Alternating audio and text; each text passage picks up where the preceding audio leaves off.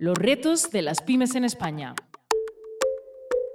Un podcast producido por Europa Press. Cuando la evolución es una constante en una pyme. Nuestro viaje sonoro para conocer los retos de las pequeñas y medianas empresas de nuestro país continúa para llegar a Sevilla. Allí conoceremos a una pyme que ha hecho de la evolución su seña de identidad. Se trata de una fábrica de dulces navideños creada en Estepa hace ya más de 80 años que a día de hoy se ofrece como una empresa de servicios de alimentación funcional. Te invitamos a conocer Aurora Intelligent Nutrition de la mano del CEO de Moreno Ruiz Hermanos SL, Fernando Moreno Cáceres. Eh, nuestro nombre es Aurora Intelligent Nutrition, la razón social es Moreno Ruiz Hermanos SL es una empresa que nace en el año 1939, la crearon mi abuelo Fernando y mi abuela Enriqueta. Eh, ahora mismo eh, estamos fluctuando porque son periodos estacionales y vamos fluctuando entre 200 y 250 empleados en plantilla. Actualmente disponemos de tres plantas de producción, todas situadas en Estepa, Sevilla, aproximadamente unos entre 15 y 16 mil metros cuadrados de, de superficie y bueno, donde producimos toda la variedad de, productos que estamos haciendo en este momento, que son todos destinados a lo que sería la alimentación y nutrición funcional. El tema del mantecado, que es donde, o el polvorón, que es donde radican nuestros orígenes, pues hoy en día, aunque seguimos haciéndolo, pero ha quedado en una pequeña parcela dentro de nuestro portfolio.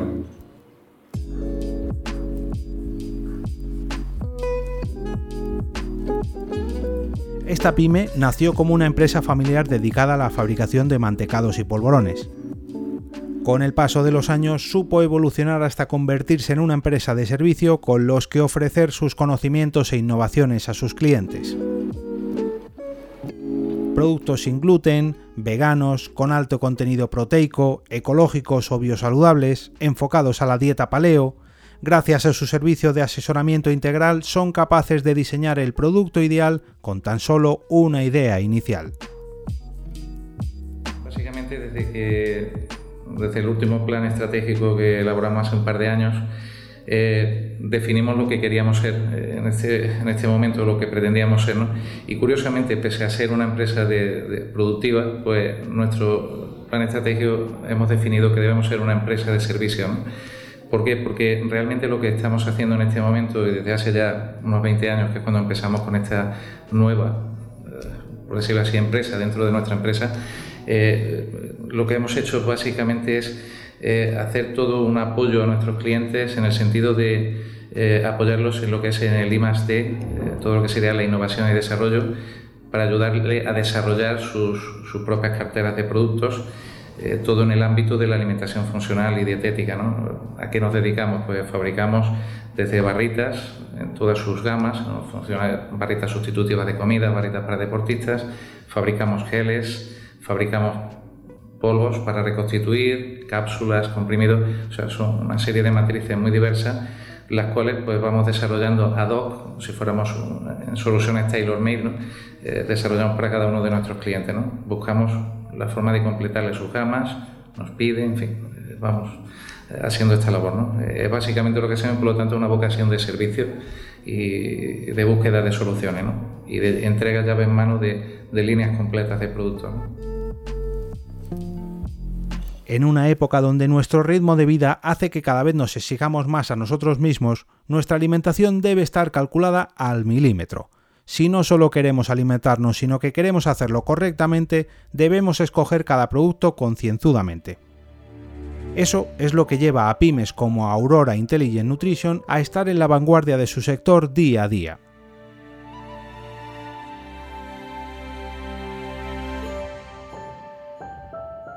El desafío diario es estar en nuestro modelo de negocio, que es un modelo en el que debemos estar siempre a la vanguardia de, todo lo que son este tipo de productos.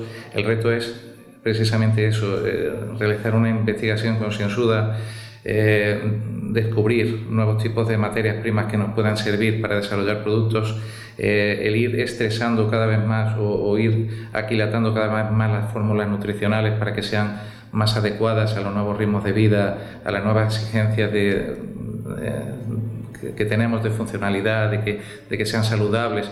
Todo esto pues, es nuestro reto día a día y es quizás, yo creo, el reto más complicado al que nos enfrentamos. Otro de ellos es el crecimiento. Por suerte, por trabajo, por el equipo que tenemos, hemos crecido mucho y estamos creciendo mucho estos últimos años y el adaptarnos, el, poder llevar ese ritmo de crecimiento a todos los niveles, a nivel productivo, a nivel de, empleados, de localización de, ese equipo humano que tiene que ser un equipo humano mm, muy formado, muy competente, con unos eh, conocimientos muy específicos, estando además en un sitio como es Estepa, que es maravilloso, pero está muy lejos de cualquier... Eh, núcleo de población mayor como es Sevilla, Málaga, entonces siempre es un poquito más complicado encontrar personal adecuado y equipos en este sentido que estén adecuados y muy bien formados. Esos son los retos más importantes, ¿no? Ese fuerte crecimiento, ese, han sido tasas muy altas de crecimiento, ha sido una, y está siendo una locura en el buen sentido de la palabra, pero es nuestro principal reto también.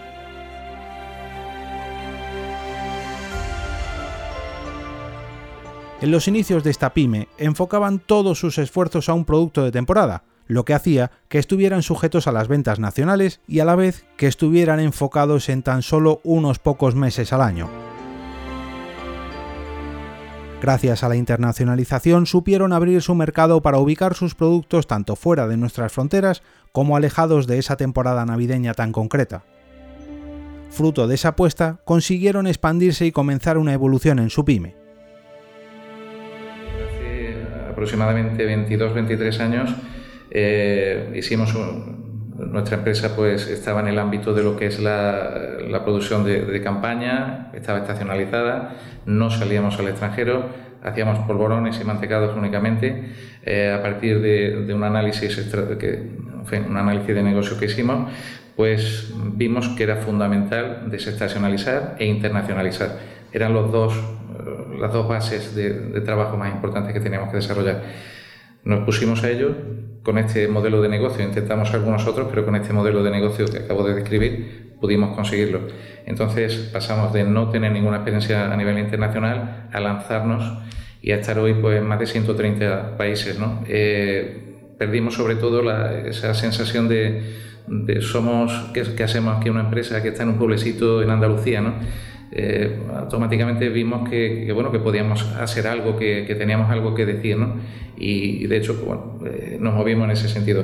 ¿Por qué es importante la internacionalización? Pues yo me baso mucho en la, en la crisis que tuvimos en el 2008. Nosotros no la notamos y no la notamos porque si en España la crisis estaba más, más fuerte y más viva, en otros países de Europa menos, pero en otros países del mundo a lo mejor ni se sintió. Entonces es una forma de diversificar el riesgo tremendamente buena, pero además nos permite estar en, en comunicación con otros mercados, saber qué pasa en el mundo, poder traer y poder enviar y poder en definitiva estar muy, eh, muy en línea con todas las comunicaciones y las tendencias que se están produciendo. ¿no? Nos permite estar más al día, nos permite eh, saber qué pasa en Estados Unidos, qué pasa en el sudeste asiático, nos permite estar al día, nos permite ser parte integrante de, ese pequeño gran mundillo que es el, de la alimentación funcional.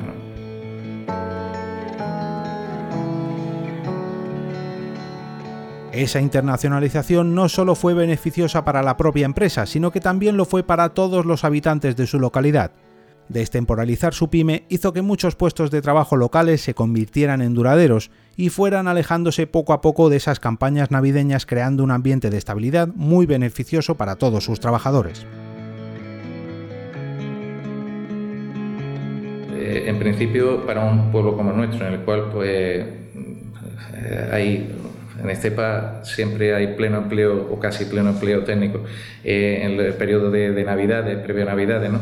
Pero el resto del año, pues no. no o sea, hay, trabajo, pero bueno, eh, ha venido muy bien que empresas como la nuestra pues podamos aportar esos 200, 250 puestos de trabajo que, que generan un empleo no solo en Estepa, sino en los también con gente de los pueblos de alrededor, pues nos permite una estabilidad a muchas familias, ¿no?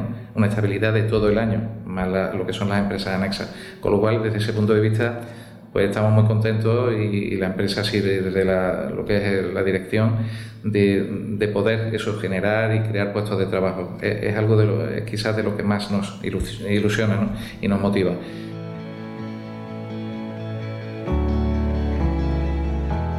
Si al hecho de la preocupación por el empleo de tu alrededor le sumamos valores como un menor impacto medioambiental o el cuidado de la propia sociedad a través de la alimentación, podemos decir que uno de los mayores valores de Aurora Intelligent Nutrition es la responsabilidad social corporativa. Responsabilidad social, yo creo que mucha, porque no solo representada en, este vínculo hacia el empleo, el empleo de nuestro pueblo y de nuestra comarca, sino también eh, en el tipo de productos que hacemos. ¿no? Son productos muy vinculados con la sostenibilidad, sostenibilidad con, el, con el tratar de que, porque son productos que buscan eh, ser productos saludables, nutricionalmente correctos.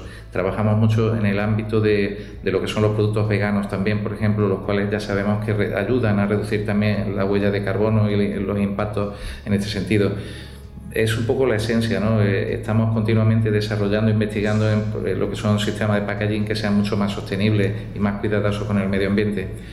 Mm, cuidamos, yo diría que a, la parte más fundamental, que es el ser humano, ayudándole a que se nutre bien, a, aportarle esos complementos que le, son necesarios, pero también en el mundo de, las alergias trabajamos mucho con productos eh, propios para celíacos, para personas que son alérgicas a la lactosa. Yo creo que un poco eh, es casi nuestra, yo diría que es uno de nuestros objetivos estratégicos, ¿no? el, cuidar esa, eh, cuidar todo el, entorno a, las personas, ¿no? Eh, un poco la, la esencia ¿no? nuestra.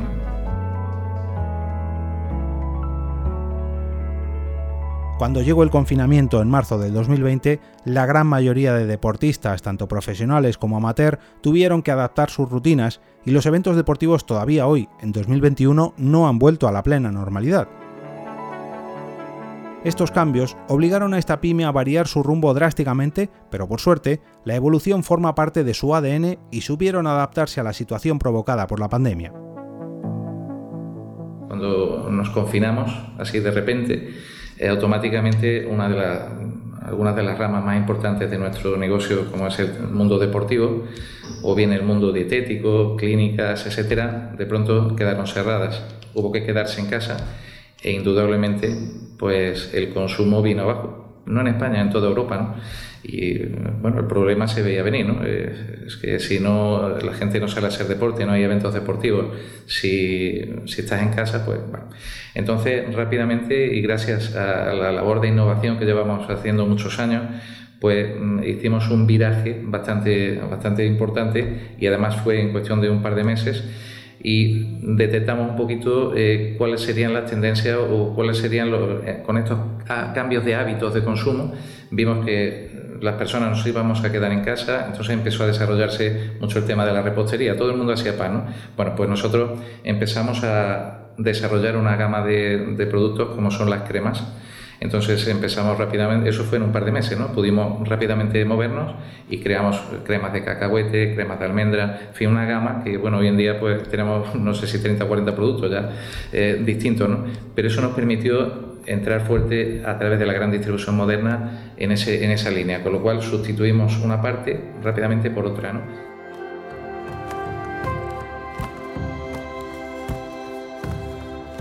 Las dietas, los hábitos de consumo y los propios alimentos funcionales varían en cuestión de muy poco tiempo. Por eso, un valor fundamental en una empresa dedicada a este sector es la innovación.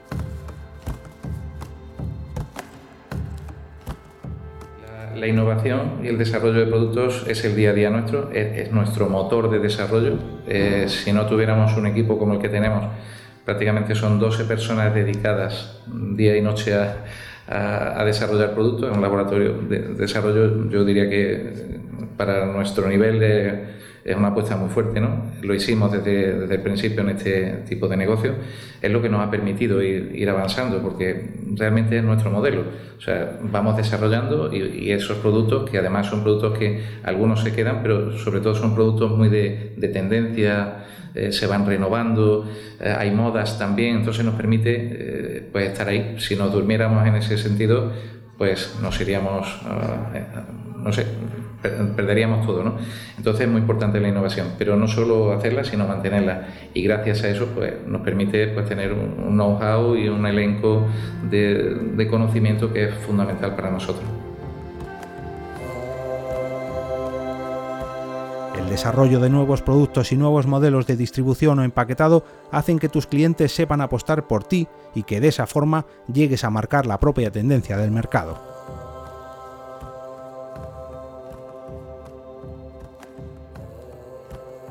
¿Qué es lo que hicimos? Pues aparte de, de, driblar rápidamente, de buscar estos productos que realmente como hemos hecho y, tenemos ese elenco de productos ahí almacenados, mm, fórmulas eh, ahí en stand-by de los últimos 20 años, pues pudimos sacarla, retocarla y rápidamente salir. ¿no?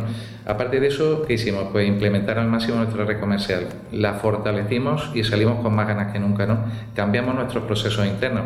Rápidamente vimos que los antiguos procesos que teníamos y métodos y sistemas de organización teníamos que hacer pequeñas o grandes modificaciones. Lo cambiamos, aprovechamos el momento y lo cambiamos y eso nos permitió tener un mayor nivel de penetración eh, con nuestros clientes o con clientes nuevos y de hecho pues hemos aumentado nuestra base de clientes potenciales y clientes reales y prácticamente mm, eso cambiar todo lo que veíamos que estaba mal y que mm, en definitiva todo lo que se nos podría haber venido fue un aliciente para, para revolucionar un poquito internamente la empresa y darle una puesta a punto, ¿no?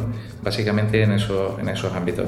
Desarrollar más productos, reforzar nuestra fuerza de venta y reestructurarnos y ordenarnos mejor a nivel interno. Eso fue eh, rápidamente lo que hicimos.